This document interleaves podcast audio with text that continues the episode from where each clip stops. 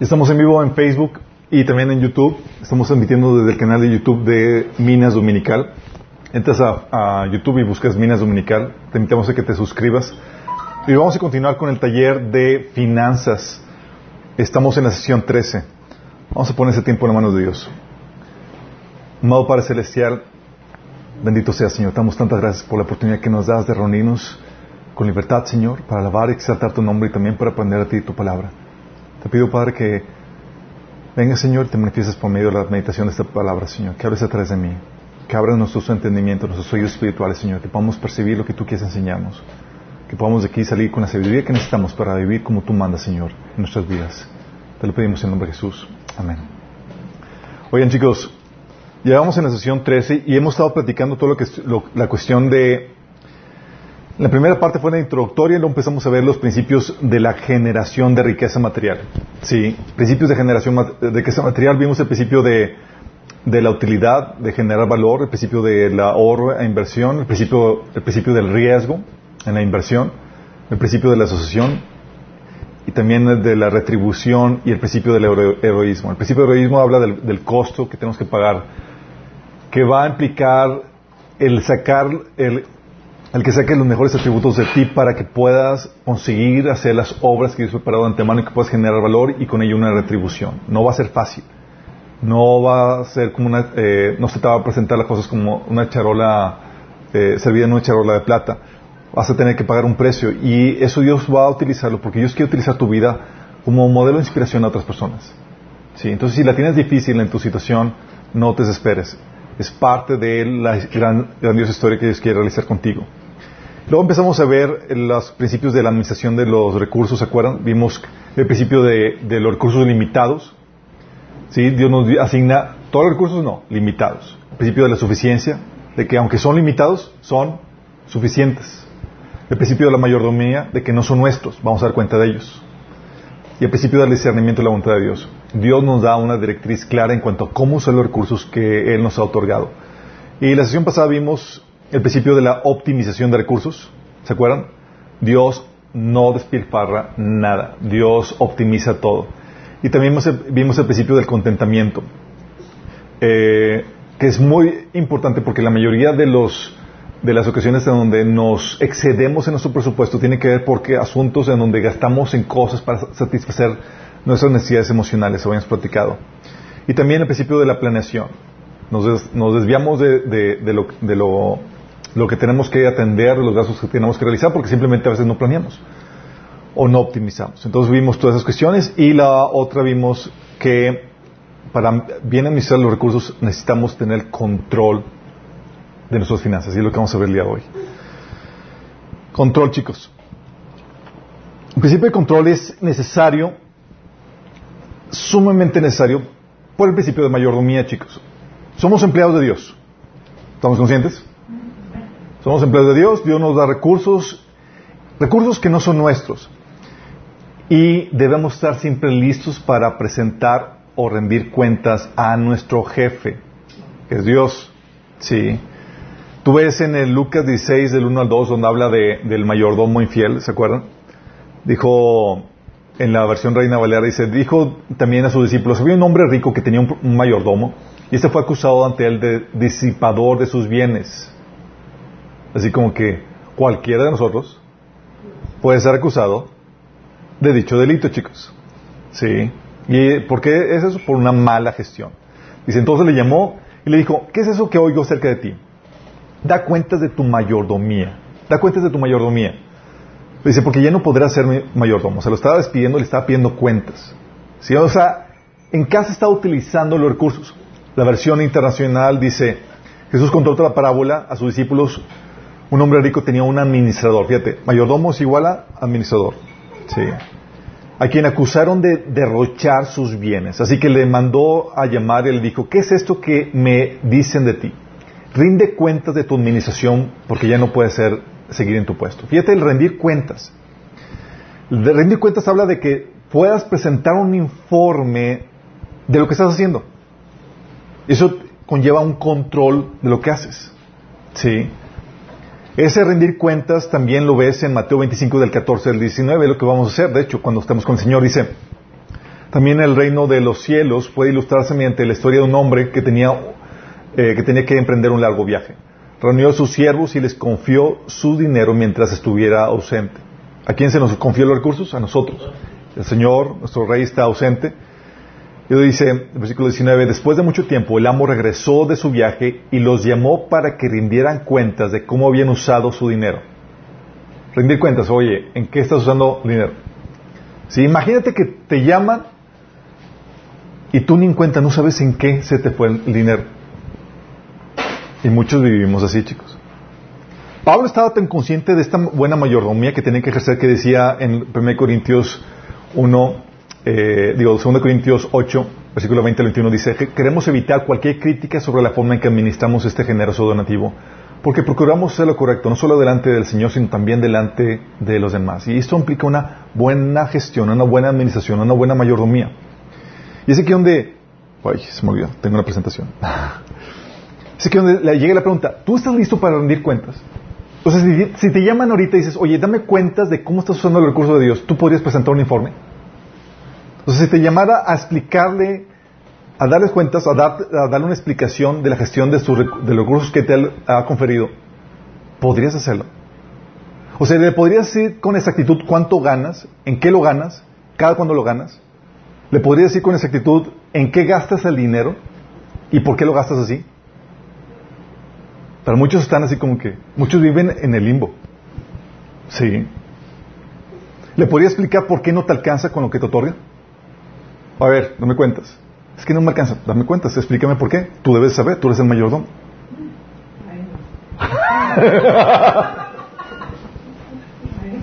y dices, ay, que el Señor nos agarre persinados. Eh, La verdad es que la mayoría, chicos, no tiene el suficiente control sobre sus finanzas como para poder presentar un reporte de su administración al Señor. Lamentablemente sí es. No sabe. Viven, o sea, no entienden que el principio de mayordomía, de que son los recursos, nos lleva a que tenemos que administrar el dinero como siempre listos para dar cuentas. O sea, no sabemos, muchos no saben cuánto ganan realmente. No saben cuánto necesitan realmente para cumplir con sus responsabilidades. No saben ni siquiera en qué se les fue el dinero. llegan a final mes y como que, ay, no sé en qué se me fue el dinero. Si han escuchado esa expresión, es que no sé en qué se me va. Cuando escuchas esa expresión es una mala mayordomía. No tienes control. O sea, le hablas al siervo, al Señor le habla al siervo, te lleva a ti, dame cuenta de su mayordomía y, tú. es que no sé en qué se me va el dinero, Señor. ¿Te imaginas? Ahora sí el Señor con, justa razón te despide. Pues ni un reporte puedo hacer. ¿Te imaginas? O sea, si, tuvieras un empleado como, no un empleado como tú, encargado de tus recursos, ¿lo promocionarías o lo despedirías?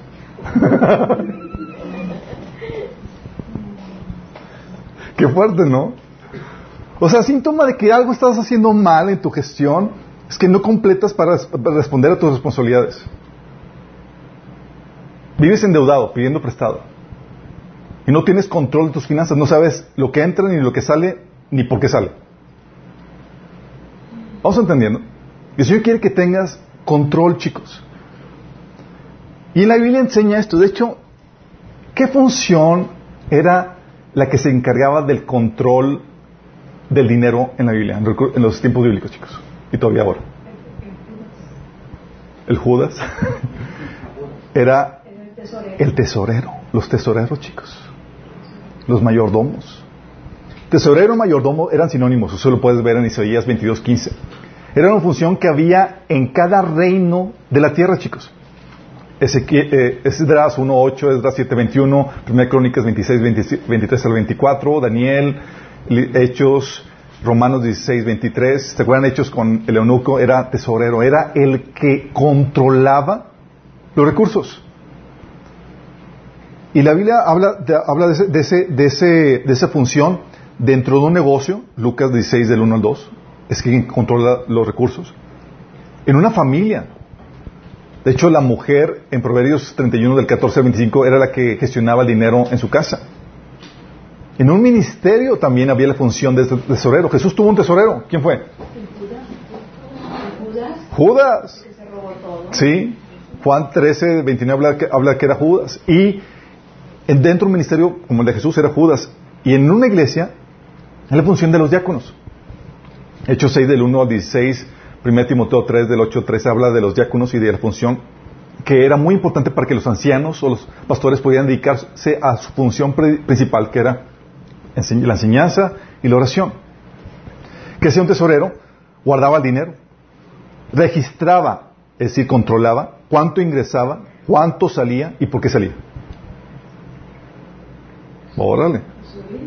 Tenía responsabilidad de asegurar que el dinero completara para todas las responsabilidades presupuestadas en los debidos tiempos. Era responsabilidad del tesorero, chicos. No necesariamente era él el que determinaba el presupuesto, era una función del rey, de los ancianos, en el caso de Jesús, o el esposo, o a la persona que Dios pusiera al frente, pero él se encargaba de que se llevara a cabo dicho presupuesto. Sí. Esto aún hoy en día lo puedes ver si tienes una empresa o si estás en una empresa, seguramente, eh, o si tienes una empresa tú o, tienes alguna persona o un área especializada para la gestión de los dineros. Yo, gracias a Dios, tengo una persona que me ayuda bastante en el negocio que tiene la función de administrar las cuentas, es la tesorera. Y si no fuera por ella, chicos, no podría ser lo que estamos haciendo aquí. Porque ella es la que nos administra los recursos en el negocio y parte de la casa. Cuando estás soltero, ¿sabes quién es el tesorero? Tú. No tengo tesorero, oren por mí porque Sí, eres tú el tesorero. Tú eres el que tienes que aprender a gestionar los recursos. Si estás casado, ¿quién es el tesorero? La mera mera,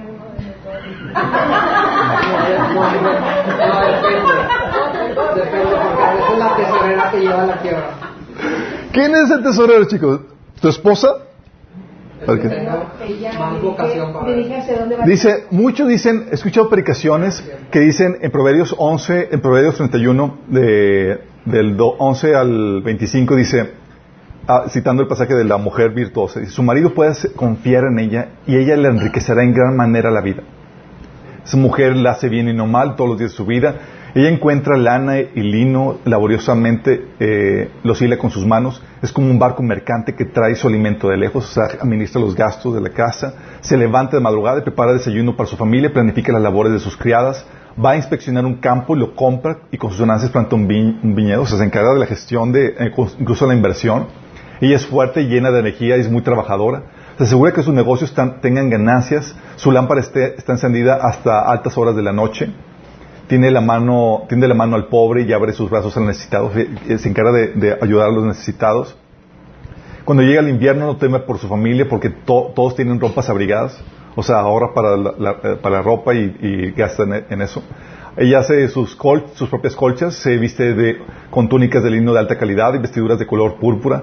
Su esposo es bien conocido en las puertas de la ciudad donde se sienta junto con otros líderes del pueblo confecciona vestimentas de lino con cintos y fajas para vender a los comerciantes. Está vestida de fortaleza y dignidad y se ríe sin temor del futuro porque tiene su oro para la vejez. Órale.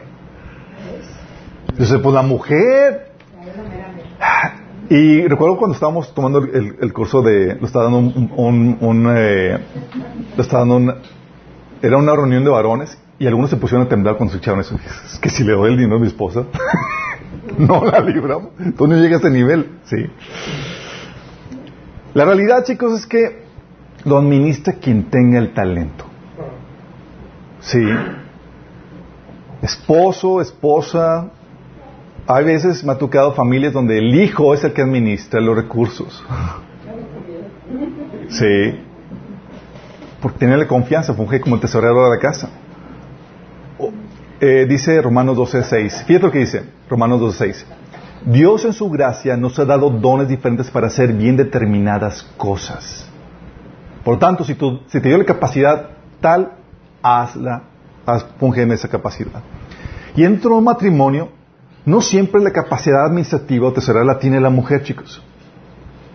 Qué ideal sería que ese sí fuera, pero a veces no la tiene.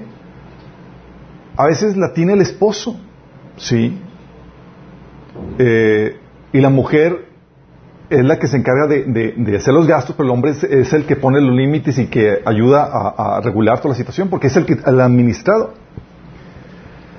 Y hay casas, chicos, tú ves ejemplos en la Biblia cuando tú estudias esta temática, que a veces ni siquiera ni el esposo ni el esposa era el encargado de, de administrar los recursos de la casa. Contrataban a alguien más. ¿Saben como quién? Abraham tenía un mayordomo que le administraba todo, chicos. Génesis 15, 2. ¿Quién era? ¿Eleazar o...? Que eso tenía su administrador, chicos. Dijeron, ¿sabes qué? Si le dejo el dinero a mi esposa, no llega. Sí. Pero el administrador tenía, eh, tenía la... Estaba encargado de administrar todos los recursos y asegurar que hubiera suficiente que se multiplicaran. ¿Se acuerdan? José fue tesorero de la casa de Potifar. O sea, no la esposa. ¿Quién? José. Si algunos están pensando, no, pues en vez de muchacha, un tesorero, lo que necesitamos. Sí.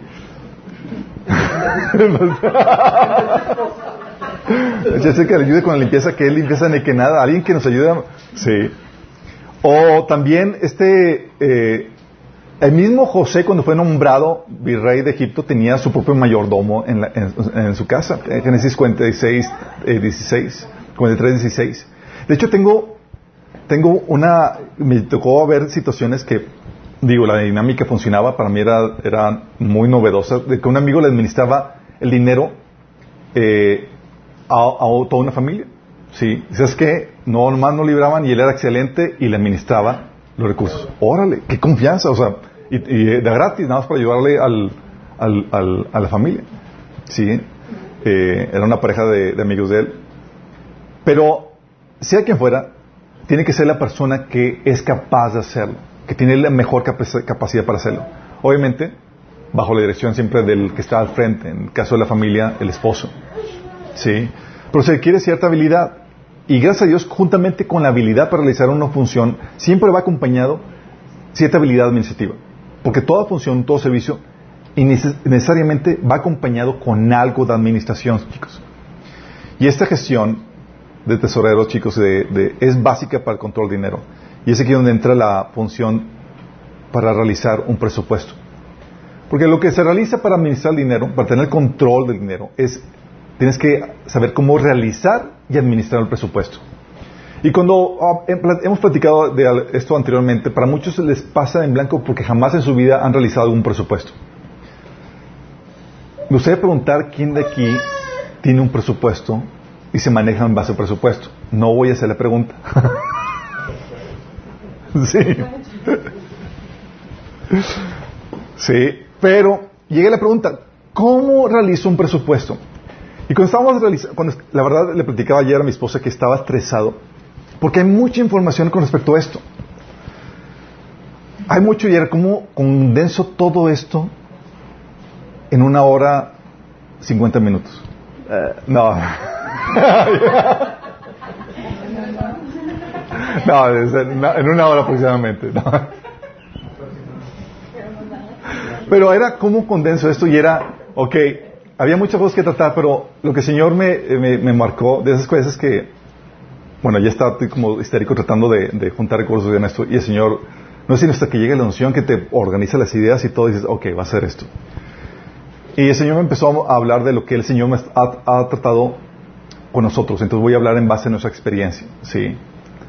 Ah, basado obviamente también en lo que viene en la Biblia. ¿Cómo realizas tu, presupuesto? Te voy a dar algunos consejos y te voy a mostrar algunos pasajes que la Biblia te, da una directriz en cuanto a esto. Eh, si estás casado, se complica un poco las cosas. Porque tienen que estar los dos involucrados, chicos. Mira, tal vez tú como varón de la casa que recibe el dinero y lo gestiona, tal vez tengas a tu esposa relegada en ese sentido.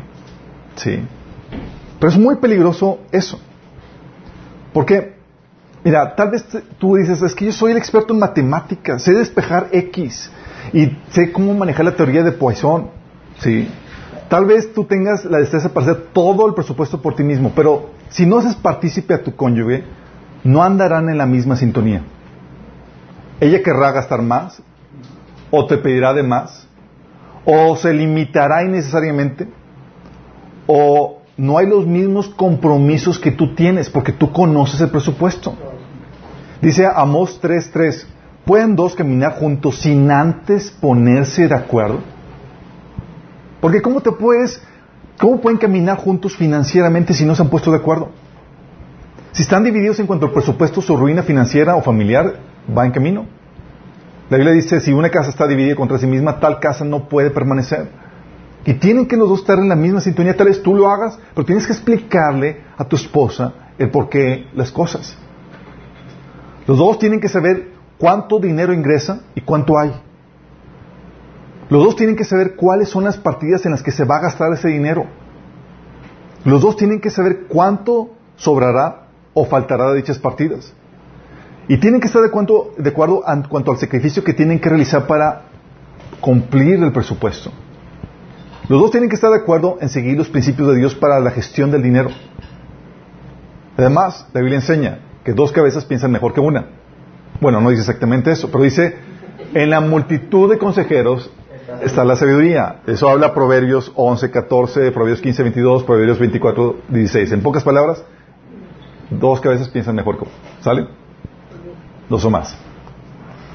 Entonces, ¿qué haces? Oye, tú tengas el, la expertise de todo el presupuesto, pero, oye, un feedback, una contribución de tu esposa siempre es importante. Eso, eso al inicio de, mi vida de casado, aprendí eh, esta dinámica, eh, porque a mí me gustan los números, me, me, me, gusta hacer el, Excel y ver y planear y, jugar a qué con dinero que no tengo en el numerito, con esa cámara.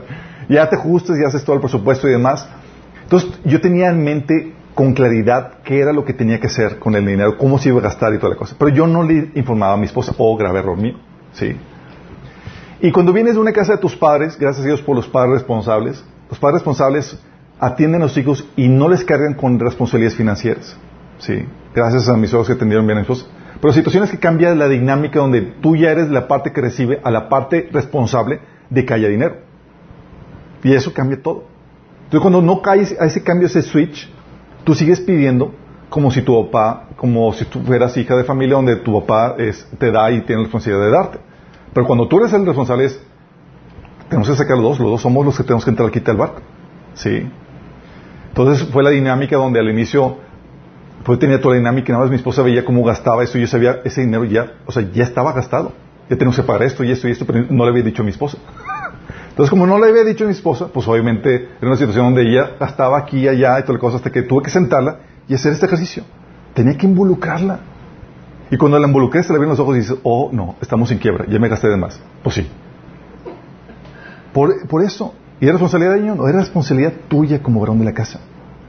Hacer eso. Y a veces tú, lo que pasa es que tú eres el único estresado y todos campantes. ¿Por qué? Porque no has comunicado la situación financiera en la que estás. Y debes ver a los demás que todo está maravilla. Y tú estás compartiendo el estrés tú solo. Yo cuando le enseñé esto a mi esposa, nos sentamos, hicimos números y demás, ella salió igual o mayor estresada que yo. y con eso ya me despreocupé. ¿Sí? Porque ella estaba en la misma sintonía. La Biblia habla acerca de esto, chicos, del poder de la unidad en ese sentido. Dice, Mateo 18, 19, otra vez os digo que si dos de vosotros se pusieran de acuerdo en la tierra acerca de cualquier cosa que pidieran, les será hecho por mi Padre que está en los cielos. O sea, la unidad para la oración, la unidad para hacer las cosas. Génesis 11, 6 dice, todos forman un solo pueblo y hablan un solo idioma, todo esto es el comienzo de sus obras y todo lo que se propongan, propongan lo podrán lograr. Sí, entonces tú tienes que estar de acuerdo, si no, no va a funcionar el presupuesto que tú propongas, o que se proponga. Porque uno va a caminar para un lado, otro va a caminar para otro y no se ha comunicado bien la estrategia. ¿Vamos? Entonces, primer punto, tienes que involucrar a los participantes. Segundo punto, y es una pregunta que, hacen. Aquí en, Minas sabemos que un asunto con el diezmo, lo hemos platicado en, otros, en esto, pero es una pregunta que hacen muchas iglesias y la quiero contestar aquí, a muchos cristianos, perdón. ¿El dinero que vas a administrar antes o después de diezmo? Sí. Es preguntas que, hacen muchos cristianos que se manejan con el diezmo, de que si, oye, voy a administrar, lo que voy a administrar es antes o después del diezmo, y si es, y en cuanto al diezmo, es antes o después de impuestos. ¿Se escuchado esa pregunta? Mira, muchos tienen la, enseñanza la enseñanza de que Dios les ordena apartar el 10% de sus ingresos para la iglesia. Si bien era un mandato, habíamos platicado en varios estudios, eh, era un mandato del Antiguo Testamento para, para los judíos, para que pudieran mantener los levitas que están dedicados, en el, eh, dedicados al templo por tiempo, de tiempo completo. En el Nuevo Testamento dicho mandato no se ratifica, lo que se maneja son ofrendas. ¿sí? Lo que se ratifica es la, responsabilidad de contribuir o retribuir, mejor dicho, el servicio de la enseñanza que tú recibes, así como el participar en los gastos que tú consumes por, eh, si hay un edificio o algo de la iglesia, tienes que contribuirte con los gastos. Gálatas 6.6 dice, los que enseñan, los que reciben enseñanza de la palabra deberían proveer a las necesidades de sus maestros. 1 Corintios 9.14 dice, el Señor ordenó que los que predican la buena noticia sean sostenidos por los que reciben el beneficio del mensaje. 1 Timoteo 5.17 dice, los ancianos que cumplen bien su función deberían ser respetados y bien remunerados. Y Romanos 15, 26 al 27 habla Pablo de, ese concepto de, deuda que se genera, porque si recibiste los bienes espirituales, tú eres deudor con los bienes materiales. Entonces se considera una, una deuda que tú tienes, una responsabilidad. No es misericordia, es un asunto de justicia. Lo que pasa, pero aún así, la Biblia no especifica el porcentaje en el que vas a retribuir. Dice 2 Corintios 9, 5, cada uno debe decidir en su corazón cuánto dar y no de mala gana, sino ni bajo presión. O sea, ¿quién, ¿qué porcentaje? El que tú establezcas aquí. Y esto, aunque es una ofrenda para los, era una ofrenda que están colectando para los pobres y no para los obreros, aplica el, servicio para los obreros bajo el mismo principio, porque Jesús habla de que, oye, el, pago para los obreros puede ser incluso la mera comida y lo necesario para, para el sustento. Mateo 10, 7 habla acerca de eso. Dice, quédense en casa y coman y beban de lo que ellos tengan porque el trabajador tiene derecho a su sueldo. Fíjate, lo que, nada más con que les dieran para sustento era considerado sueldo. Y en casa, así es. Por eso Pablo decía en 1 Corintios 9, 4, ¿acaso no tenemos derecho a hospedarnos con ustedes y compartir sus comidas? Hablando de que si, estamos, si damos la enseñanza, tenemos derecho a que nos sostengan. Pero como habíamos comentado, el pago que se maneja, ¿se acuerdan cuando vimos los, diferentes tipos de pago? Es bajo el valor ofertado. Es decir, el precio lo establece de forma unilateral el beneficiario del servicio. Y él, lo establece de acuerdo a su estimación, a sus posibilidades y a su generosidad. Entonces ningún pastor ni nadie te puede decir, oye, si vas a venir aquí, cállate con tanto. No. El valor que la Biblia enseña es el valor ofertado. Tú lo estableces. Tú decides cuánto dar de acuerdo a tu estimación, posibilidades y generosidad. Si no das, no hay ningún problema. Eh, lo importante es que sigas asistiendo. Sin embargo, hay gente que ha decidido apartar el diezmo. Y si lo aparta para Dios lo hace y, y Dios lo va a honrar a la persona por eso. Y en eso aplica lo que dice Romanos 14, del 5 al 8. Oye, es que el diezmo y otros no diezmo, dice, dice, del mismo modo, algunos piensan que un día es más sagrado que el otro, mientras que otros creen que todos los días son iguales. Cada uno debería estar plenamente convencido de que el día que elija es aceptable. Los que adoran al Señor un día en particular lo hacen para honrarlo a Él. Los que comen toda clase de alimentos lo hacen para honrar al Señor, ya que le dan gracias a Dios antes de comer. Y los que se niegan a comer ciertos alimentos también quieren agradar al Señor y le dan gracias a Dios. Pues vivimos pues no vivimos para nosotros mismos ni morimos para nosotros mismos. Si vivimos es para honrar al Señor y si morimos es para honrar al Señor. Entonces, tanto si vivimos como morimos, pertenecemos al Señor. Y aquí está hablando de eso, oye, si para ti guardar un día es lo correcto, guárdalo. Si para ti no, pues no lo guardes, eh, guarda otro día, ¿sí? Y eso mismo aplica para el diezmo. Oye, si para un hermano siento la obligación delante de Dios, guardarlo y darlo, adelante, no es pecado, sí, sí, guarda. Si tú sientes libertad de no darlo o darlo un porcentaje o menos, no estás en pecado. Sí, debes estar convencido de tus, eh, de tus convicciones en ese sentido. Versículo es Romanos 14 del 5 al 8. En Minas nosotros aquí basados en la Biblia no estamos en contra del diezmo, sino en contra de la obligatoriedad de un porcentaje. ¿Sí? Pero si ya acordaste con Dios en algo, es obligatorio entre tú y Dios. Vamos, nadie te puede exigir en, ese sentido. Y hay quienes entienden muy bien el propósito que tenemos aquí en la tierra como cristianos y la tremenda obra que tenemos por delante y tienen el compromiso con la obra de Dios y deciden primero apartar para su obra y ajustarse con el restante que queda. es bajo su propia gestión. Si ese es tu caso, Dios va a honrar tu corazón y tus finanzas. Tú estás manejando las finanzas como el Señor te está dirigiendo en ese sentido. Solo estate consciente que tú puedes estar en la situación en la que tus ingresos no te permitan dar a la iglesia, sino que te toque a ti recibir ayuda a la iglesia. Sí. Puede ser que a ti no, que tú no estés en el lado de, de dar a la iglesia, sino que puedas llegar a un punto donde tú eres el recipiente de la ayuda de la iglesia. ¿Por qué? Porque a muchos piensan, se sienten mal porque no pudieron dar, pero no están pudiendo pagar sus, sus, ingresos básicos. ¿Sí? Ahí es donde tienes que darle prioridad a tus responsabilidades. En eso, Pablo, por eso, eh, juntaba una ofrenda para los pobres de, de, Jerusalén que están pasando una situación muy apremiante. Según de Corintios 8, del 12 al 14, habla acerca de eso. Dice, no den según lo que tienen, sino, dice, den según lo que tienen, no según lo que no tienen. Claro, con eso no quiero decir que lo que ustedes den deba hacerles fácil la vida a otros y difícil a ustedes. Solo quiero que debe, solo quiero decir que debería haber cierta igualdad. Ahora mismo ustedes tienen abundancia y pueden ayudar a los necesitados. Fíjate, juntar dinero no para los líderes de la iglesia, entre ellos obviamente, pero para los miembros de la iglesia. Los miembros de la iglesia estaban recibiendo ayuda de la iglesia, ¿te imaginas? Dice, más adelante ellos tendrán abundancia y podrán compartir con ustedes cuando pasen necesidad. Fíjate cómo estaban manejando eso. Porque tú puedes estar en una situación económica donde tú no puedes dar a la iglesia, pero tú eres el objeto de la ayuda por parte de la iglesia. ¿Sí? Pero no porque no quieras trabajar. vamos a ver eso más adelante. El Señor y tú, a final de cuentas, sabe si estás en una situación en que puedes dar o no. Que puedes contribuir, contribuir a la iglesia o no. Nada más que estate bien consciente, es algo entre tú y Dios. Porque, oye, puedes decir, oye, no me alcanza para contribuir y contribuir en la iglesia, pero sí te alcanza para tu membresía al gimnasio, para el cine y otras cosas. Dios, pues, sácame sangre. O no me alcanza, pero sí te alcanza para tu carro nuevo, para tus viajes o para, eh, etcétera. Es algo entre tú y Dios, nadie te va a juzgar en eso, pero estate consciente que Dios está viendo todo y a Dios no lo puedes, no te puedes burlar de él. Entonces todo depende de las prioridades que tengas establecidas en tu corazón, de las cuales darás cuentas al Señor.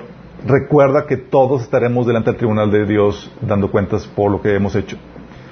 Sí, si das o no das, afectará, pero gracias a Dios, la obra de Dios no se detiene. Sí. Sé consciente que también, si en lo poco no eres fiel, no lo serás con lo mucho. El Señor prueba tu fidelidad en lo poco. Porque gente que dice, oye, no me alcanza, pero la verdad es que no, es que no alcanza, simplemente no hay una buena gestión. Entonces, contestando la pregunta de el diezmo, ya vimos si se, si se da o no se da, respondí, pero a los que lo dan antes o después de impuestos. La respuesta que algunos pastores me tocado escuchar que dicen es, bueno, depende, man, cuando le preguntan, ¿quieres la bendición antes o después de impuestos? Sí.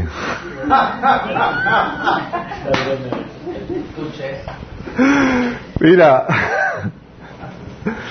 si tu política es diezmar, el diezmo sería después de impuestos. Y pastor dice otra cosa. No. Si el diezmo, si tu política es diezmar, el diezmo sería después de impuestos, no antes. ¿Por qué? Recuerda que el gobierno y tú son como socios en una empresa que eres tú mismo.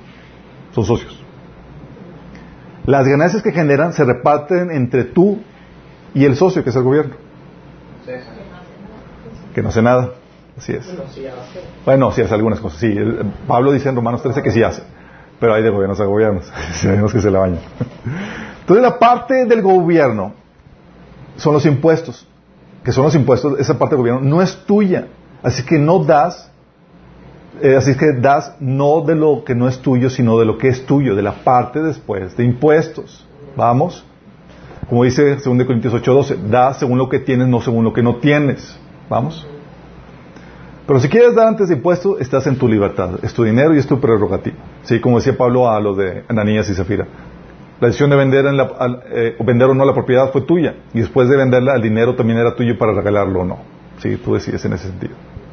Entonces, eso es para algunos que se manejan con el diezmo, ¿sí? A los que sabemos que tenemos libertad y flexibilidad en eso, tenemos, que, tenemos mayor responsabilidad porque tenemos, sabemos la libertad que tenemos en Cristo. Entonces tienes que identificar aquí esto, qué ingreso vas a administrar antes o después del diezmo. Y también tienes que identificar, es aquí donde llega esto, tienes que identificar para realizar tu presupuesto, ¿cuáles son tus ingresos? ¿Cuánto ganas y cuándo lo ganas? Y esto nos llega a los ingresos. Hay dos tipos de ingresos en ese sentido, los recurrentes. Estos son los ingresos.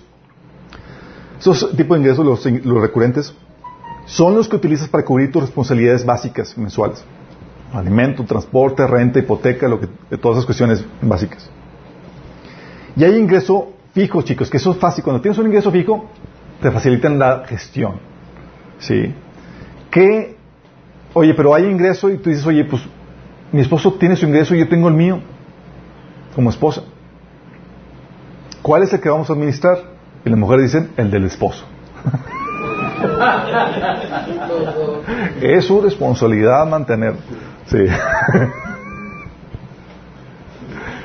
Mira, el ingreso que se administra es el de ambos. Dice, dice Génesis y Mateo 19:5, el hombre dejará a su padre y su madre y se unirá a su mujer y los dos serán una sola carne. Ya no son dos, son uno. Sí, son una sociedad matrimonial, chicos. Entonces se administra lo de los dos, chicos. Ingreso de él, ingreso de la mujer, se administran juntos en este proyecto familiar. ¿Bajo qué dirección? Bajo la dirección del esposo. ¿Incluso el dinero de la esposa? Sí. 1 Corintios 11.3 dice, ahora bien, quiero que entiendan que Cristo es cabeza de todo hombre, mientras que, el, mientras que el hombre es cabeza de la mujer y Dios es cabeza de Cristo. Hay autoridad, el rango de autoridad en ese sentido. ¿Si se casan por bienes separados? Si se casan por bienes separados, es una, es una gestión, es una, estás yendo en contra del principio bíblico. Dios te va a juzgar de acuerdo a su, a su, a su palabra, no de acuerdo a los acuerdos que hayas acordado ahí bajo el agua. Sí, Dios tiene principios para la, la, gestión y, y, el matrimonio, y si tú quieres negociar otra cosa que contradice sus principios, tú vas a dar cuentas a Dios en ese sentido. Pero como quiera, los principios, los bienes separados solamente afectan cuando hay un divorcio, no cuando estás viviendo dentro del matrimonio.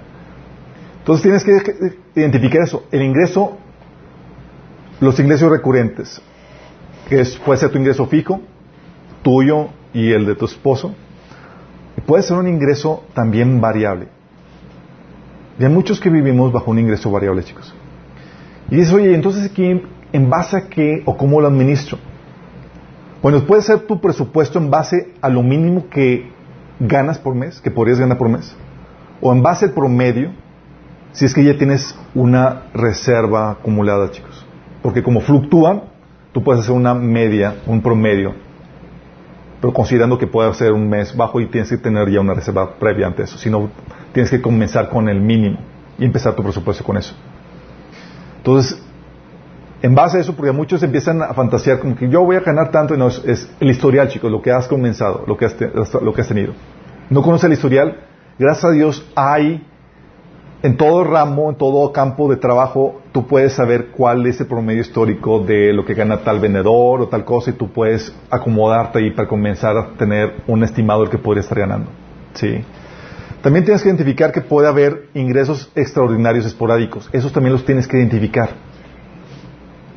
Si estos ingresos están, eh, puede ser, por ejemplo, el fondo de ahorro para la empresa, el aguinaldo, bonos que te dan, ventas esporádicas que tienes en un negocio en internet o lo que tú quieras, extras que puedan darse. Esto, este, este dinero extra, chicos, este, dinero extraordinario, si tienes estos ingresos, estos se utilizan principalmente para cubrir gastos a mediano o largo plazo, no los recurrentes del día a día. Chicos. Esto es particularmente así si es que son ingresos no seguros. ¿Sí? Porque no puede ser planes con, por ejemplo, bonos no garantizados. ¿Sí? Oye, si se da, genial, entonces ya lo acomodo en este rango de fondo para emergencia, para ahorro futuro, ya, ya lo tienes presupuestado para ese tipo de, de cosas. ¿Sí? Entonces tienes que identificar los ingresos, tienes que identificar cuándo recibes dichos ingresos. Porque hay gente que recibe sus pagos de forma semanal, otros quincenal, otros mensual, y hay gente que se, que se maneja por proyectos, chicos. Conocía a personas que trabajaban en el área, por ejemplo, de show business, que manejaban proyectos de, eh, para empresas y demás, y se manejaban por dos o tres proyectos al año, y su ingreso era eso. Entonces, eh, ganaban al semestre o al trimestre o al tetramestre, ¿sí? De igual los proyectos que tenían, pero ganaban una muy buena cantidad tenían que manifestarse en eso. Porque el proceso de generar el proyecto era sumamente laborioso y tomaba meses. Entonces tú tienes que identificar cada cuándo recibe los ingresos. Porque si tus ingresos son intermitentes o si se reciben en plazos que sobrepasan el mes, tú vas a tener que promediarlos para obtener el mes, el mensual aproximado, chicos. Muy importante, basarte en ingresos mensuales. Por ejemplo, eso es muy importante saber cuándo te pagan porque, vamos a poner un ejemplo, que es el que, con el que eh, discutí con mi esposa cuando estábamos viendo los finanzas. Si te pagan aproximadamente eh, cada tres meses 90 mil en promedio, mensualmente serían cuánto? 30 mil pesos. Y serían 15 mil por quincena. ¿Cierto? 15 mil por quincena. Pero resulta que tus gastos varían de quincena en quincena. En la primera quincena tus gastos son, por ejemplo, 10 mil pesos. ¿Sí? ¿Y te sobran cuánto? 5. 5. Y en la siguiente quincena tus gastos son 20 mil. Bueno, toma los primeros. Sí, pero si tú no sabes cuándo te pagan y cuándo son los gastos, chicos, ¿qué crees que va a pasar? Tú dices, me sobró dinero. No, no, no, no te sobró dinero. Viene una curva baja en la siguiente semana. Sí. Eso tuvimos que hacer mi hoy. ¿Cuándo recibimos el ingreso? ¿Y cuáles son los gastos? El cuándo es muy importante para saber cuándo te toca cumplir con los ingresos y cuándo hay sobrante y cuándo ese sobrante puede compensar eso. Porque si recibes un ingreso de 15 mil una quincena y tus gastos son de 10 mil y la siguiente quincena son de 20 mil, pues no hay, si queda tablas. Pero tú tienes que prever eso, porque si no lo preves, va a haber una ganancia ficticia. Ah, me sobró dinero. Sí. ¿Vamos viendo? Entonces tienes que identificar tus gastos, cuándo son tus gastos, cuánto ganas y cuándo lo ganas. Entonces puede ser, oye, ya vimos la importancia de saber cuándo lo ganas, que forma quincenal y eso, pero también de forma anual. Oye, en tal fecha yo recibo mi aguinaldo y tú ya lo consideraste. O tal fecha recibo tales bonos y tú ya estás considerándolo. Y esas fechas son importantes para que tú puedas gestionarte en los gastos. Porque los gastos no solamente son mensuales, también hay gastos anuales. ¿Vamos? Ok, entonces tienes que identificar tus ingresos. También tienes que identificar tus gastos cuáles son tus gastos, en qué y cuánto y cuándo gastas. El buen manejo del presupuesto, chicos, dependerá de qué también tengas identificados tus gastos. Vital. Sí. Muchos sufren desbalance, desbalances porque fallan en esto. No están considerando todos los rubros. A mí me ha pasado, o sea, así como administrar otra cosa, de repente llega, chin, se me olvidó considerar el predial. Y pues tengo que sacar dinero de otro. y es algo que pude haber previsto. Pues se me fue la onda. Vamos. Y hay gastos, vamos a ver a los gastos en ese sentido, para, ayudarte en, este, en esta cuestión. Identificar tus gastos. Te recomiendo que identifiques los gastos a corto plazo, primero, que son, oye, los impuestos que tienes que pagar. Sí, generalmente a los que están empleados se los quitan automáticamente. Como quiera, cada mes hay que pagar el IVA y cosas por el estilo. ¿Sale? Tienes que identificar, o sea, los gastos a corto plazo son impuestos, alimentación, todo lo que tenga que ver con la despensa de tu familia y familiares necesitados. Transporte, los gastos para el camión, la gasolina, el lavado del carro, el pago del carro. Van aquí. Tienes que considerarlo los servicios, luz, agua, gas, internet, teléfono, Netflix. Tienes que considerarlo, ahí sale. Oye, vivienda, la renta, la hipoteca, la renta de la oficina, ¿sí? La educación, colegiaturas, material escolar, cursos que te estés pagando. Deudas, de la tarjeta 1, de la tarjeta 2, de la tarjeta 3, de la tarjeta 4. ¿Yo cuántas tarjetas llegué a tener? Yo creo que tuve 10 tarjetas de crédito. Y en todas me charqué. No le platico mi testimonio. Cómo Dios me redimió. Oye, el del dar, que aquí la ofrenda a la iglesia, ofrenda a hermanos necesitados, ¿sí? Los seguros, que viene dentro del ámbito de, la, de las contingencias.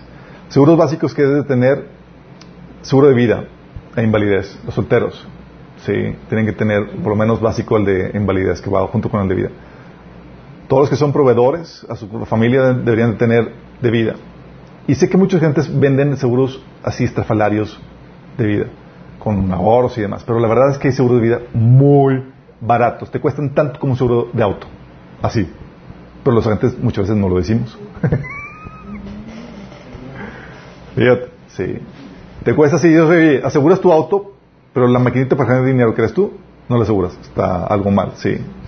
Tienes que tener seguro básico de, vida y invalidez, seguro de auto.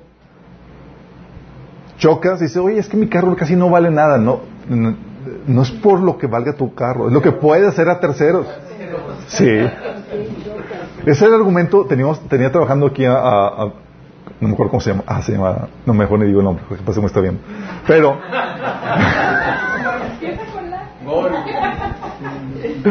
pero tenía su bochito, le decía, ¿tienes seguro? Dice, no, no, ya, lo voy a asegurar, pero ya me está cotizando. Sácale seguro. Y siempre estaba detrás de él, un mes, dos meses, y nomás no lo sacaba. Y luego dice, ¿por qué no lo has sacado? Es que es un mochito ya viejito y destarjado y, funciona, pero pues no vale casi nada. ¿Para qué le seguro? Asegúralo. De repente sucedió el fatídico día. Me habla. Oye, Lick, tengo que me preste. Yo, ¿qué pasó?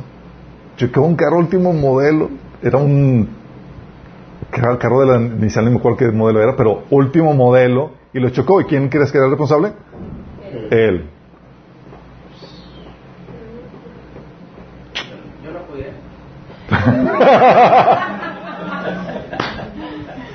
Hablando de gente con bochitos. Sí, la gente con bochitos. Sí. Oye, seguro de auto. ¿Tienes auto? Asegúralo, chicos. Sí. Y aquí hemos tenido episodios hay seguros de auto muy económicos. Puedes comprar un seguro de auto. O si tu carro dices, mi carro casi no vale nada. Seguro de responsabilidad civil contra terceros. Es todo lo que necesitas. Sí, y hay unos básicos. Así que, no sé si sabías, pero es por ley que tengas seguro de auto. Sí. Seguro de gastos médicos. No, no tienes seguro del IMSS, el seguro social, búsquete un tipo de protección. Hay seguros de gastos médicos muy económicos, pero tienes que tener esa protección. Porque si no, entra, si no te aseguras con eso, quien va, a quien le vas a dar en la torre es a tus familiares, a, vas a gente que, a tu patrimonio y a gente de la iglesia. El caso de, este pastor que les digo que se enfermó de cáncer, él quiso ser solidario con los ancianos porque dijeron, oye, ¿por qué solamente yo tengo seguro y no los ancianos? Si, yo, si los ancianos no tienen, no los alcanza, pues ni yo. Y lo cancela. Y él se enfermó de cáncer.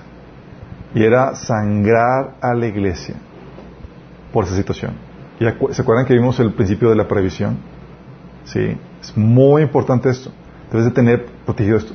Si no estás, estás tentando al Señor, sí, cuidado con eso.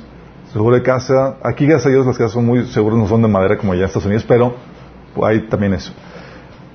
También, oye, misceláneos. Este rubro resultó que para mí era muy importante. Por cada vez cuando estaba armando mi presupuesto, llegaba falto. Y llegaba falto porque entraba el Oxxo y venía algo tentador. o pasaba esto y decía, chin, y no, se me olvidó que, oye, algo para extra, sí. Oye, tu restaurantes, tu cafecito, tus chuchulucos, chicos. Sí, presupuesto para tus chuchulucos. Oye, presupuesto para chichilucos y para ti y para tu esposa. De hecho, recuerdo cuando la primera versión del presupuesto, mi esposa me regañó, ¿y yo dónde estoy? Y yo, pues, es que tampoco estoy. Oye, se requiere, tienes que presupuestarlo, oye, gusto de que irse a que le pinten, se pinten las, las uñas o el cabello o todas esas cuestiones que, que las mujeres hacen que se aprecie que se hagan.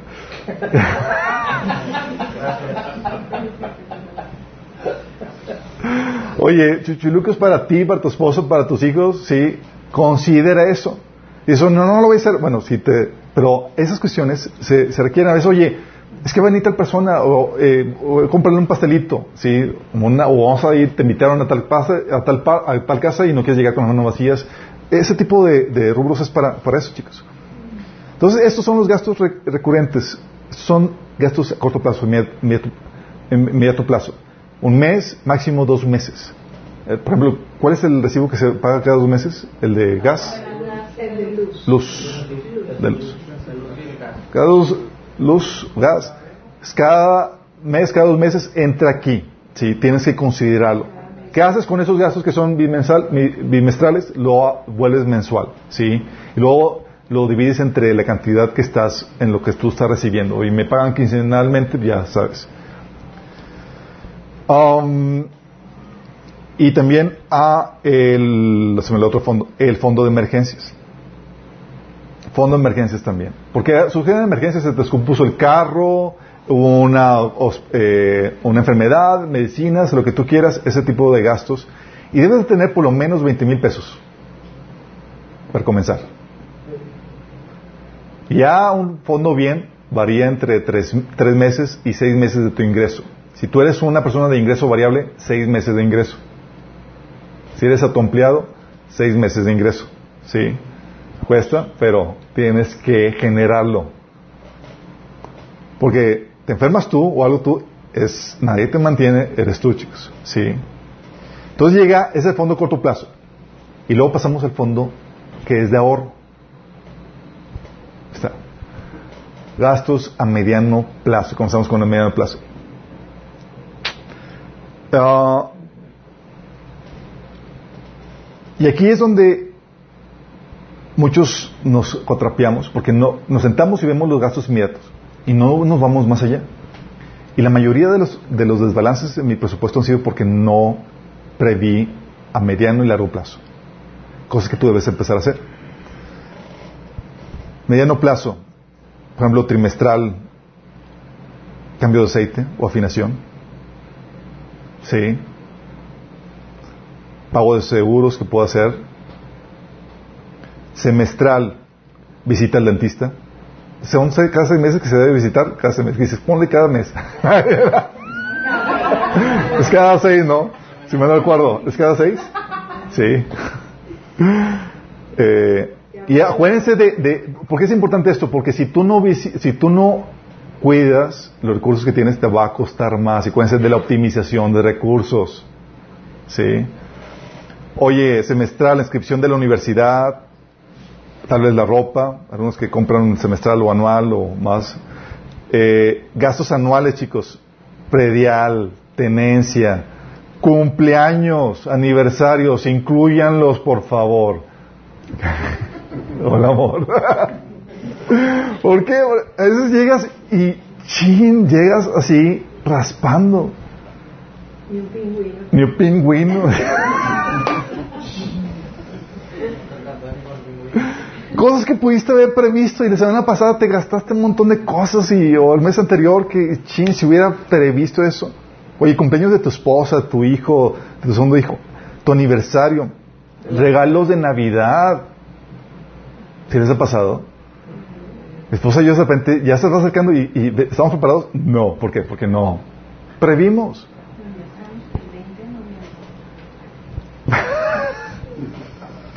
Oye, útiles escolares, ¿también lo puedes prever? Es una, al comienzo del año escolar de los niños, eh, típico, un montón de libretas, plumas, mochilas y demás, uniformes, todas esas cuestiones, las puedes prever y puedes empezar a apartar para que no te pesque de sorpresa. Oye, la anualidad de la tarjeta. Hay seguros que son anuales también, o también la inscripción, las inscripciones o vacaciones. Si tú puedes prever eso, no sé si, digo, estoy dándote ideas, puedes, se me puede faltar alguna que otra. Pero también, esos son gastos a mediano plazo, pero también hay gastos a, a largo plazo. Que son los típicos, típicos gastos de, primero, infraestructura. ¿Se acuerdan que habíamos platicado de la infraestructura? Oye, cambio de carro. cambio de computadora, cambio de ropa, cambio de equipo, cambio de impermeabilización, pintura de casa. Acuérdense eso. ¿Se acuerdan de, que los antiguos chicos recibían el- la semilla y una era semilla para comer y la otra para reinvertir en lo que- para que te vuelva a seguir generando? Ese principio de reinversión, chicos, se ve en esto. Es inversión en- en infraestructura. Que no te pase lo que a mí. A mí se me volvió a considerar este, este, este punto, se me escompuso el computador y ahorita estoy sufriendo. Sí. Ah. cosa que yo hubiera hecho. ¿Qué haces con eso, chicos? Divides la cantidad que cuesta reemplazarlo entre los meses que falten para terminar su ciclo de vida estimado. Si sabes que hay ciclos de vida estimado para cada cosa. El carro, cuánto ciclo de vida tiene, eh, la computadora, el, etcétera. ¿Qué haces? Oye, me faltan dos años para que termine el ciclo. Lo divido, o sea, dos años, estamos hablando de, de 48 meses. No, 24 meses, perdón. 24 meses y divides entre eso, en- entre lo que, va a, lo que va a costar entre los meses, chicos. Chicos, dejan de jugar ahí, por favor. Vamos entendiendo. ¿Por qué, chicos? Porque es gasto de infraestructura. Las cosas se descomponen como el abanico. Y se requiere reemplazar. Y dices, oye, ya lo tengo contemplado en la infraestructura. Oye, la impermeabilizada, ¿cuánto dura la impermeabilizada? Cinco años. ¿Ya lo tienes considerado? Depende, ¿verdad? Así, de, de qué marca utilices, claro. la pintura de la casa, etcétera. Oye, todo eso va aquí en lo de largo plazo también. Hay diferentes necesidades de acuerdo a la etapa en la que vives. Etapa de soltero. Tienes que empezar a ahorrar para tu carro, para tu boda. Sabes que las bodas, cuestan, sí, aún las más, las más sencillas, la- aún con la boda, tipo de boda COVID, cuesta, la de miel. Sí. Oye, la boda, la luna de miel. No, es que no tengo novia. Ve ahorrando. Si no tienes don de continencia, la ordenas a Dios que te cases. Y si vas a casarte, va a rever gasto. Sí. El enganche de tu casa, sí. O empezar a ahorrar para tu negocio, si quieres poner un negocio soltero. O un viaje que quieras realizar. Tú puedes ya empezar a ir previendo eso y apartando. Oye, durante la etapa de, de casado, tienes gastos como embarazos, enganche de casa, tu retiro. Oye, casado con hijos, la universidad de tus hijos, con eso tienes para. ya está, ya. ¿Qué- a lo que voy con esto es, oye, recibes esto y generalmente nos enfocamos en el primero. Y nos olvidamos del mediano y largo plazo. Lo andamos, oh, pues a mí me sobra dinero. No, no te sobra. Es que no sabes todos los gastos que tienes. No has previsto todo eso. Sí. ¿Vamos bien, chicos? ¿Y qué haces con esos gastos a mediano y largo plazo? Divides, por ejemplo, los ciclos de vida, eh, eh, el costo entre el ciclo de vida que le falta, para que yo empieces a, a hacer el apartado. ¿Vamos? Todo eso tiene que estar registrado y tienes que poner cuánto es el rubro de cada cosa. Ay, híjole, te va, te va a tocar esa tarea. Tienes que hacer la tarea. Y es por escrito. Voy a pedirle la próxima semana. Si no, voy a... Ah, decir, voy a poner un examen. Ok. Ah, va, va, va. va. ¿Foto? ¿Quién fuera de cuadro? Sí. Ok. Entonces nos quedamos en el principio de, de identifica tus gastos, ¿ok? ¿Cuáles son tus gastos? ¿En, cua- en qué, cuánto y cuándo gastas? ¿Vamos? Tienes que poner eso, identificarlo. El quinto principio para, la- para el presupuesto, chicos. Gástate el dinero en papel. Distribúyelo. Es decir, al, inicio, con todo esto, chicos, que dices, oye, es un montón de gastos que tengo que considerar. al inicio no esperes que te alcance para todo. Seguramente venimos de un... Porque si no tienes presupuesto, seguramente estabas mal administrado. Entonces al inicio no esperes que te alcance para todo. Por ejemplo, puede ser que no te alcance para la infraestructura. No me alcanzó ahorita para ahorrar ni para, ni para el siguiente carro. O no te alcance para tu seguro de gastos médicos. Ok. Pero debes de tener identificado todos los gastos que deberías tener para que cuando recibas un ingreso extra, un aumento, no te emociones.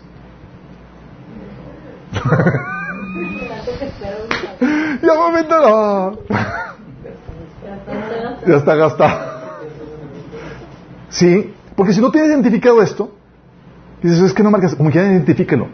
Identifica cuánto deberías estar ahorrando. ¿Por qué? Porque hay un cambio de tus ingresos y demás, y tú piensas, se te olvida porque no lo consideraste y te emocionaste. Y el Señor, no, no, no te emociones. Dijo, sí, cuenta principio de suficiencia. porque si te sobra, si te sobra, chicos, haz el ejercicio de nueva cuenta. Debes asignar tu dinero a todo rubro, chicos. Sí, al punto de que te quedes con dinero, que no te quedes con dinero sobrante. Acuérdate, principio de suficiencia. Sí, no hay dinero te lo gastas en papel con esto. Y es aquí donde dice, oye, para distribuir el dinero, ¿cómo lo haces? Hay varias personas que lo manejan diferente. Te voy a dar dos ideas. Una es la estrategia del el efectivo en sobres. No sé si han visto. Lo que hacen es que reciben el dinero, chicos, y sacan el dinero del cuento, del cuento, del, del banco, gracias. El banco, lo sacan todo y tienen sobres con los presupuestos y cuánto viene el, viene el, eh, casa, ¿sí? y viene cuánto deben de ingresar en cada uno, ¿sí? Y ya tienen para el mes, ya presupuestado, ok, ¿sí? De acuerdo a lo que van ingresando. Y de ahí van sacando, ¿por qué? Porque si sacas todo tu dinero en efectivo, le divides en sobres etiquetados con diferentes rubros, ya sabes cuánto toca de ahí y no te pasas de ahí, porque sabes que ya todo lo demás está gastado. ¿Vamos? Te ayuda con eso. O que te, tú puedes asignar, dejar la cartera como si fuera un sobre. ¿sí? Mi esposa y yo lo no manejamos sobres. Mi esposa y yo lo que hicimos fue, usamos la estrategia de las cuentas de débito. Nosotros tenemos ocho cuentas de débito, que son como si fueran sobres. Eh, ¿Cobran comisiones? Ok, déjame darles aquí algunos tips en, cuanto, en cuestión de esto. Mira, te voy a dar unos tips. Todos los bancos manejan cuentas en donde no cobran comisión, chicos. Pero no te lo dicen, no te lo venden. Todos los bancos. Eh, creo que es por una legislación que tienen. Pero no te lo dicen. Por ejemplo, cuando yo me enteré de eso, lo vi en, una asesoría eh, económica. Entonces yo fui a Ban, por ejemplo, voy a mencionar el banco. Fui a Ban Norte. Y y resulta que sí, eso, son esas cuentas que utilizan para sacar, para los, eh, eh, las domiciliaciones. Hoy que sacar un crédito, te asignan una cuenta. Y de ahí están, esa cuenta viene con una tarjeta típicamente de débito. No te cobra nada, nada más que no puedes hacer transacciones eh, de, por internet. Sí. Sí, eso. No te dan servicio de, de interés básico. Tienes la cuenta, tienes la tarjeta de débito. Pero no te cobra nada, es una maravilla, chicos. Y recuerdo cuando tenía la cuenta y se me venció el plástico y voy otra vez, y no, esas, cuentas ya no, ya no existen. Y me querían encajetar otra cuenta. Y total, no me quisieron dar la cuenta. Y me dijeron, el plástico, saca una cuenta o no le, saca una nueva cuenta o no le, o no le damos el plástico. No, pues tenía la cuenta activa y dije, me, me quedo con ello porque tengo una cuenta que no me cobran nada. Maravilloso. Luego fui a otro banco y la señorita muy, muy amable dice, ah, veo que su, su plástico está vencido, déjame darle uno nuevo. Pues no, que no había. Porque no te quieren vender eso, porque quieren los que generan comisión. Sí, pero todos los bancos tienen, ¿por qué? Porque hay esas cuentas donde sacas un crédito y ellos te asignan, una cuenta donde tú tienes que estar depositando y, se extrae el dinero. Son muy básicas. Tú puedes checar en el, mercado esas, ese tipo de cuenta. Hay, hay bancos que son más accesibles que otros. Hay otros que cobran un mínimo. Y si cobran un mínimo y son, y son eh, cuentas en las que tú vas a estar gastando, ¿sí? Pues ya sabes, por ejemplo, yo tengo una cuenta donde me cobran un mínimo o si hacía seis compras al mes, no me cobraron nada. Ah, pues ya con eso, sí, tenía eso. Pero, ¿qué, sucede con eso? Si tienes varios rubros dentro de... Eh, si tienes varias cuentas, tú puedes dividir los diferentes rubros entre esas cuentas y te organizas de una forma genial. Es lo que hacemos mi esposa y yo. Teníamos nosotros eh, ocho cuentas, ahorita no tengo una mente en que lo tenemos todo, pero teníamos, oye, una para los gastos domiciliados. Todos los gastos domiciliados, teníamos, sabíamos cuánto teníamos que depositar mensualmente para que se hicieran los cargos. Tienes otra cuenta para los imprevistos, las emergencias. Otra cuenta para el ahorro a largo plazo. ¿sí? Otra cuenta concentrador para los gastos recurrentes. Luz, agua, internet, etc. Otra cuenta para los chuchulucos de mi esposa, mis chuchulucos, los chuchulucos de los niños. Otra para la despensa. ¿Sí? ¿En qué te ayuda eso? Te ayuda a asegurar que haya el dinero suficiente para aquello que tú quieres asegurar. Si dices, oye, siempre me paso en, en el rubro de transporte y me quedo sin dinero, saca una cuenta para que, exclusivamente para eso. Porque a veces están, metes varios rubros en una misma cuenta. Por ejemplo, nosotros tenemos en un mismo rubro, eh, en una misma cuenta los gastos de luz, agua, teléfono y demás. ¿Sí? Pero si tú metes varios rubros dentro de una misma cuenta, tienes que identificar cuánto dinero es para cada cosa. ¿Sí? ¿Está difícil? No, no es tan difícil. Por ejemplo, en el negocio tenemos también la misma mecánica. Y Sonia deposita en, una tarjeta del negocio para que, porque tenemos gastos domiciliados. Pero yo sé cuánto deposita mensualmente y cualquier extra yo sé que puedo tomarlo, pero tengo que tener control de eso. Pero yo sé los rubros que se están depositando. Sí, tú tienes que tener eso. Y eso nos ayuda bastante porque vamos, por ejemplo, mi esposa y yo, de compras y demás, y ya no pasa la tarjeta, pues ya no podemos comprar lo de ese. Ya, te limitas automáticamente o checas el saldo. ¿Cuánto saldo tenemos para esto? Y ya no te lanzas como bor, ya te administras de una forma formidable en ese sentido. Eh, de hecho, ha sido la mejor mecánica para administrar, pero tú puedes hacer eso. Porque si tienes todo el dinero en una sola cuenta, tú quieres manejarte no por sobre, sino por tarjeta, porque tienes la comodidad de que pues no, no, no, no andas con dinero en efectivo. Si te roban, si te roban la tarjeta, tienes la ventaja de que inmediatamente cancelas y te la restituyen. Si el efectivo te lo roban, ya ni cómo te canceles nada. Tiene ciertas ventajas y aparte todos los gastos quedan registrados. Entonces es genial eh, todo eso. Pero si tú manejas una sola cuenta, tú tienes que superadministrar ese dinero en qué, rubro es, eh, corresponde a ese dinero que está acumulado. Entonces, complica más las cosas. Mi recomendación es abre más cuentas, si hay cuentas baratas. Puede ser un, en un banco no tan prestigioso o demás, no te preocupes. ¿sí? Y es que tengas el plástico para poder hacer esas gestiones. ¿Vamos? Lo otro, entonces distribuye el dinero, separa el dinero, muy importante. Lo otro, registra tus gastos. Es aquí donde entra la, parte que choca a todo el mundo, dices, tengo que registrar mis gastos, tienes que registrar tus gastos. Con el método de, sobre es fácil, chicos, porque solamente restas entre lo que tenías presupuestado, entre lo que tenías en el sobre y lo que queda. ¿Sí? Oye, queda tanto, pues ya sabes cuánto gastaste en ese rubro. Con las cuentas de débito te facilita, pues, en el estado de cuenta aparecen los registros de, cada gasto y en qué establecimiento o qué rubro fue el que, lo que gastaste. De hecho, no sé si estás dando cuenta, al final te aparece gasto en restaurantes tanto, gasto en servicios tanto. ¿Sí? Eso te lo resumen y dices, órale, genial. Es importante el registro porque sin él no vas a saber cuánto asignar realmente a cada rubro o cuánto te sobrepasaste. No vas a ver, no vas a tener las estadísticas para saber cómo ajustar más, más adecuadamente el presupuesto. Dices, oye, ¿cuánto voy a asignar de, luz? Es que no sé, no tengo registros de cuánto he gastado en luz. O ¿cuánto voy a asignar en Chuchuluco? No tengo registro de cuánto gasto en eso. Sí. Tener registro de tus gastos te ayuda a, proyectar y ajustar mejor tu presupuesto. Muy importante. Eh, de hecho, hay aplicaciones que puedes descargar. ¿eh? Hay aplicaciones. Oye, hay aplicaciones y son gratuitas.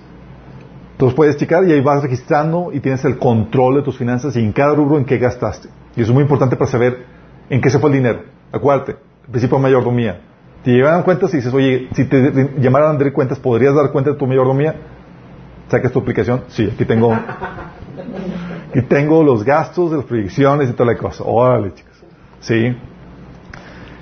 El otro principio es, para hacer el presupuesto, es eh, ajusta tu presupuesto. Déjame advertirte esto para que no te desanimes. No sale la primera. Sí, no sale la primera. No sale la primera. O sea, recuerdo mi, mi presupuesto así era impecable. Yo lo tenía ya con todo conceptualizado. Y nomás salíamos faltos. Yo, ¿qué pasó? O sea, llegábame si teníamos que sacar otro rubro o, o, o, o, la tarjeta de crédito y es, ¿qué, fa, ¿qué falló? Lo que falló es que no consideraba todos los rubros o no estaba considerando las cuestiones a largo o a mediano plazo. Se me olvidaba incluir el, la afinación, ya tenía el carro ahí echando humo y, porque espera que, a que llegara el, ingreso para eso. Eh, no sale a la, a la, primera, tienes que irlo perfeccionando. Por eso la importancia del registro, chicos. ¿Sí? Y también se tiene que ajustar porque los ingresos y los gastos cambian. Yo tenía mi presupuesto para el café. Ahorita ya no he ido al café. Sí. Mi esposa feliz de tenerme aquí en casa. Pero me ahorro eso, ¿sí? Entonces, oye, ya tengo un, balance a favor en ese sentido. Oye, te aumentaron el ingreso. Oye, tienes que volver a hacer el reajuste. ¿Cómo lo voy a distribuir? ¿Qué, ¿En qué voy a aumentar o en qué voy a...? Sí, tienes que hacer el rebalance en ese sentido porque hay actualizaciones de ingresos y gastos. Entonces tienes que ir ajustado eso. Tal vez ese primer mes no funcione, tal vez el segundo no, pero va a seguir acomodándolo hasta que ya tienes el presupuesto lo más real a lo que, a lo que, a, tu dinero, a tus ingresos y a tus gastos. La otra, sé flexible y al mismo tiempo estricto. ¿Por qué? Porque a veces donde vas a descompletar de un rubro y la ventaja de tener un presupuesto es que sabes de qué otro puedes tomar y jugar con él. Si sabes que, pues bueno, este, el agarro, me quedo sin chichulucos este mes, órale, y le pongo aquí ya sabes de dónde tomar. Sí, y puede ser un rebalance y tomar de otro, pero el balance tiene que quedar en ceros al final, no puede quedar negativos. Es, tiene que, o sea, si tomas algo, tienes que compensarlo eso de otro rubro que tengas presupuestado. Oye, sacaste, descompensaste de otro, tal vez ¿sabes qué? Este mes voy a ahorrar tanto en, gasolina porque voy a... y ya balanceas el, el presupuesto. Y en ese sentido, puede ser flexible. En el sentido estricto, es cuando es con el, con el fondo de emergencias, chicos. Muy importante. No utilicen el fondo de emergencias, al menos que sea sumamente necesario. Una de las reglas que ponen algunos de los financieros es que pongan como regla no utilizarlo al menos que los dos estén de acuerdo, el esposo y la esposa. ¿Por qué? Porque a veces surgen emergencias ficticias, chicos. Es una tentación tener el dinero ahí guardado y a la mano, que es como debe tener el fondo de emergencias. Debes de tenerlo la mano porque es para una emergencia. Y tienes, sabes que tienes dinero ahí acumulado. Y resulta que hay una oferta del sillón que quieres dices, es una emergencia, lo necesitamos. dices, no, no es emergencia, eso lo tienes que prever, está dentro de, de la previsión. Sí.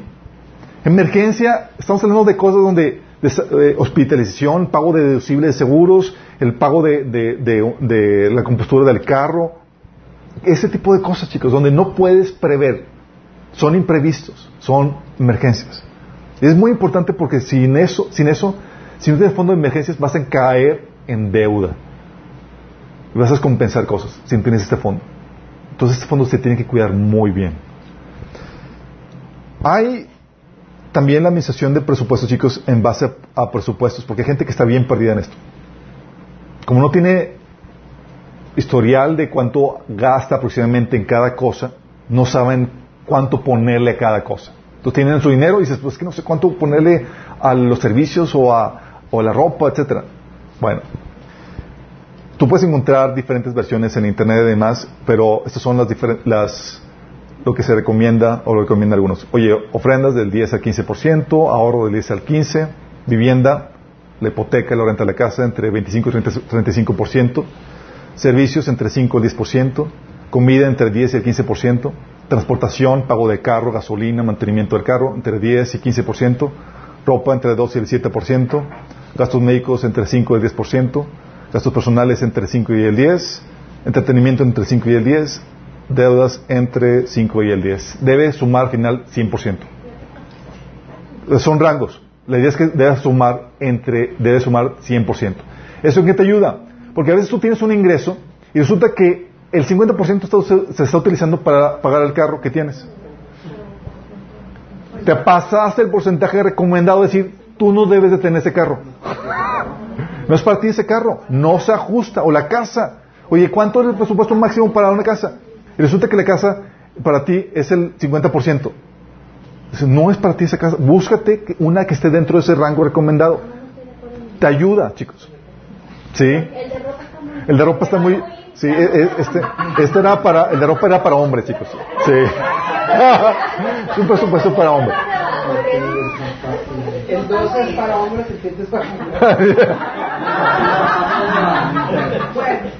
Sí.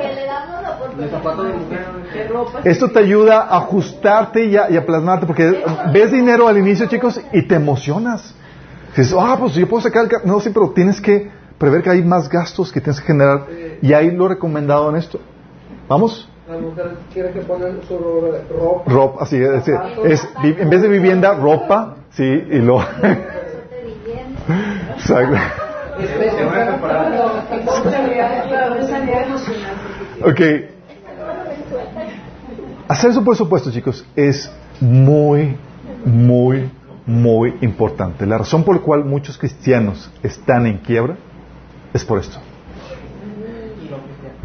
Por cristianos y no cristianos. Sí. Hay gente, había un hermano que decía, ¿por qué mi, mi pueblo no prospera? Y ponía que era porque no ofrendaban o demás. Pero la verdad es que es porque somos mal, administrados, chicos. Sí. Y estamos, no, es que voy a pactar, voy a ofrendar para que el Señor me provea. No, es, el Señor, administrate, hijo. Haz un presupuesto. Haz un presupuesto, vive de acuerdo a tus medios. Y esto te lleva a entender la utilidad del, del, del, de- de- del presupuesto. Porque te da, uno, control sobre tus finanzas. Ahora sí eres un buen mayordomo. Si te piden cuentas, tú puedes decir en cuánto ganas, cuándo lo ganas, en qué lo gastas, cuánto gastas. O si un buen mayordomo tiene que saber eso. Y ahora tú eres un buen mayordomo. Sí, checklist, tienes control sobre, sobre tus finanzas. Tú puedes decir por qué gastas en esto y en otro. Sí. Con el presupuesto también lo que hace es que te arroja cuánto tienes que cortar de cada cosa para que te alcance. Porque vas haciendo tu presupuesto y dices, oye, nomás te das cuenta que te estás, tienes un ingreso de 30 y tú estás eh, y tienes un presupuesto de, de 50 y dices, nomás no. Entonces tengo que ir ajustando el asunto, le tengo que bajar aquí, le tengo que bajar acá y ya vas haciendo recortes de, de- para que, ajustarte a tu estilo de vida. Pero sin el presupuesto no sabes que estás viviendo más allá de tus recursos porque tienes a la santa tarjeta de crédito, sí, que te apoya en las cosas que no deberías estar gastando. También te indica, también te indica a qué puedes aspirar con lo que tienes. Sí, oye, mi presupuesto es, es esto, pues no puedo aspirar a un, car- un carro de de tal magnitud. Tengo otros gastos que tengo que cubrir y lo recomendado está el porcentaje. Te ayuda, te lleva a vivir a tu nivel. Oye, si quiero una oficina, necesito una oficina y quiero pagar una renta, tú, no te alcanza, mi chavo. No, no alcanza. Es, la, ventaja de esto es que es matemáticas y es cuadrado. Dos más dos no son cinco, son cuatro. Son fríos en ese sentido. Y es, es que yo quiero, no, no, no. ¿De dónde sacas el dinero? No se hace en el aire. Sí. Entonces te lleva a vivir dentro de tus medios, aspirar dentro de lo que tienes. Sí. Oye, quieres tener una, una, una oficina, quieres pagar una renta y demás, no te alcanza, next, oye, en casa, haciendo home office, ni modo. Sí. También te lleva a entender o te, te indica que si no te alcanza, te arroja la meta, chicos, de lo que debes de tener financieramente. Es muy importante. Dices, oye, haz el presupuesto y dices, me falta tanto para ajustar mi presupuesto. Y son rubros indispensables. Pero resulta que tú eres, por ejemplo, un vendedor. ¿Qué haces? Ya sabes a qué tienes que tirarle. Ya sabes, tu presupuesto te arrojó la meta. No se trata de, de, es que si quiero, no quiero ganar tanto, es necesito ganar tanto. ¿Sí? ¿Vamos? Y es aquí donde quiero hacer una diferencia entre contentamiento y mediocridad, chicos. Porque hay personas que dicen, ven ese presupuesto y dicen, bueno, me ajusto a lo que gano, que es muy importante. Y ahí la pregunta dice, ¿me ajusto a lo que gano o aumento lo que gano? Tenemos opciones, ¿me ajusto a lo que gano, recorto el presupuesto, o aumento lo que gano para cumplir con el presupuesto. ¿Sí? Son dos opciones válidas. Y eso es aquí donde entra la diferencia entre contentamiento y mediocridad. Y quiero que la tengas muy bien identificada. Y con eso terminamos. Contentamiento, eso lo vimos la vez pasada. Estás trabajando como Dios manda. Sin descuidar, obviamente, la voluntad de Dios en otras áreas. Estás siendo diligente, excelente. Como dice Pablo, trabajo día y noche. Órale. Y estás orando por tu provisión, porque le enseñar a orar por tu provisión. Y no queda de ti más que hacer en ese sentido. Entonces, en ese sentido, aunque no alcances para algunas cosas, tú puedes contentarte con lo que tienes y eso es correcto. Tú puedes esperar en la provisión de Dios, porque tú sabes que hiciste y estás haciendo todo lo que a ti te toca. En ese sentido, es válido contentarse. ¿Vamos? Mediocridad, en cambio, es cuando te quieres contentar con lo que tienes cuando hay deficiencias con tu trabajo. ¿No te alcanza? Sí, para el presupuesto dices, no, es que yo estoy cortando aquí y toda la cosa así, pero es un, eres indisciplinado con tu trabajo. No estás trabajando las horas que debes estar trabajando. No estás trabajando con ahínco, no estás trabajando con diligencia. No estás siendo responsable. Sí, con esto. No estás siendo movido como debería ser movido. Entonces, ¿qué está pasando? Tú, si tú no estás haciendo el trabajo como Dios manda, tú no tienes permitido contentarte con lo que estás ganando. Contentarte es ser mediocre, en ese sentido. Entonces hay cristianos que dicen, no, es que yo aprendí a vivir nada más con, con 50 pesos y toda la cosa así, pero pues eres un flojo, mi estimado. Y se cortan un montón de cosas en el presupuesto y viven con lo básico. Sí, pero no te veo moviéndote. No te veo sirviendo, no te veo siendo, pues, un trabajo generando valor con ahínco, con esmero, con, eh, con excelencia como Dios manda. ¿Vamos? Entonces con eso tú identificas cuándo es correcto contentarse y cuándo lo que tú tienes es un problema de mediocridad. ¿Vamos? Una persona que no está haciendo su trabajo como Dios manda no puede contentarse con lo que tiene. ¿Sí? De hecho, la Biblia llega al punto donde, ¿sabes qué? Llega al punto donde que sufres hambre para que te muevas. Lo que está haciendo Dios es cuando, cuando hay deficiencias en tu trabajo y no alcanzas, aquí contentarte no es, eh, es incorrecto. Y es Dios impulsándote a que salgas de la mediocridad. Es Dios diciéndote, hijo, como no me entiendes, voy a tener que hacer que no alcances aquí, acá, para ponerte a chambear como yo quiero. Como me agrada. Con excelencia. ¿Vamos? Ok, vamos a terminar con una oración, chicos. Amado Padre Celestial, te damos tantas gracias, Señor, porque tú nos das en tu palabra tu dirección, Señor, en cuanto a cómo manejar las finanzas, Padre. Gracias, Padre, porque tú no nos dejas en ignorancia en ese tema tan importante que es el manejo del dinero, Señor. Queremos pedir perdón, Señor, porque no hemos sido unos buenos mayordomos, Señor, y no hemos tenido control del dinero como tú lo ordenas, Padre. Nuestra oración, Señor, es no solamente pedirte perdón, sino pedirte de tu gracia, de tu poder, Señor, para que podamos tomar control de nuestras finanzas, Señor, haciendo nuestros presupuestos y ajustándonos a ellos, Señor, para que podamos honrarte en esta área tan importante que es el dinero, Señor. No queremos que servir al Dios dinero, Señor. Queremos que el dinero sea un siervo para ti, Señor. Queremos que tú nos des el control de él. Te lo pedimos, Señor, en nombre de Jesús. Amén.